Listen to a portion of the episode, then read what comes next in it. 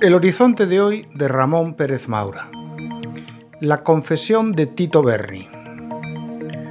Uno de los ejercicios más difíciles en el periodismo es encontrar un equilibrio entre difundir informaciones que por ser exclusivas sea un éxito publicar y al mismo tiempo compaginar esas informaciones con la verdad, incluso solo con la verosimilitud.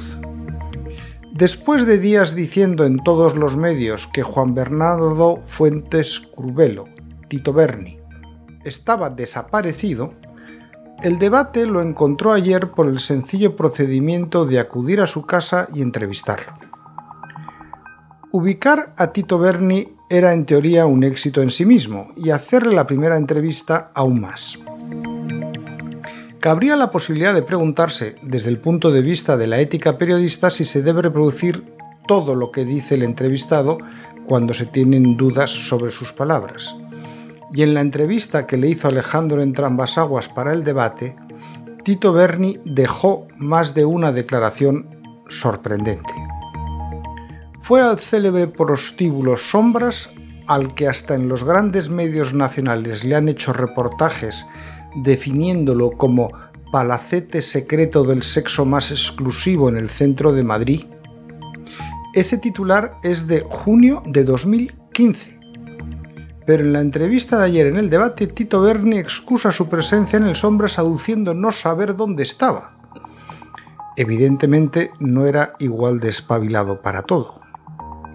Y cuando aparece en otra foto abrazado a dos mujeres que no tienen pinta de ser señoras de vida recogida, afirma que son amigas del mediador Navarro Tacoronte, que es el único responsable de que él tuviera tratos con empresarios y estos pasaran noches tan entretenidas. Lo que no se entiende muy bien es por qué si fueron intachables en el fondo y en la forma las cenas pulcrísimas, como la de 15 diputados socialistas en Ramsés, junto a la puerta de Alcalá, si los diputados se fueron a casa dentro del horario establecido por la reclusión ilegal a la que nos tenía sometidos el gobierno, ¿por qué no es posible saber los nombres de esos probos representantes de la soberanía nacional que no estaban haciendo nada malo? Si, como dice Tito Berni en otro momento de la entrevista, él está acostumbrado a que cada uno pague lo suyo cuando sale con sus amigos, comillas, como se hace en Madrid, cierra comillas, él y yo debemos vivir en dos Madrid distintos, no veo tampoco cuál es el problema para dar los nombres de esos diputados. Queda claro que cada uno se debió pagar su cuenta en Ramsés. Quizá en época de pandemia y reclusión hicieran descuento a los buenos clientes.